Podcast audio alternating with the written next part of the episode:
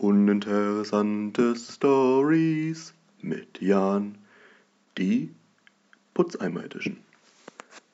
Hallo und herzlich willkommen zu Uninteressante Stories mit Jan, heute in der Putzeimer Edition. Es ist Sonntag.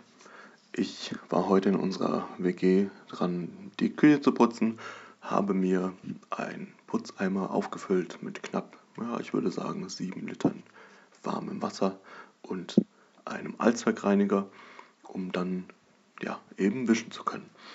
Nun habe ich durch eine ungeschickte Bewegung den Putzeimer umgeworfen und wie ein Tsunami der Sauberkeit hat sich dann dieses gesamte Putzwasser in der Küche, im Flur und auch im Bad verteilt. Ich bin panisch ins Badezimmer gerannt, habe mein Handtuch in einem, ja, ich würde sagen, kümmerlichen Versuch, das Ganze einzudämmen, auf den Boden geworfen, aber nach einigen Minuten Fluchens habe ich es dann jetzt doch letztendlich geschafft, die ganze Sauerei wieder sauber zu machen.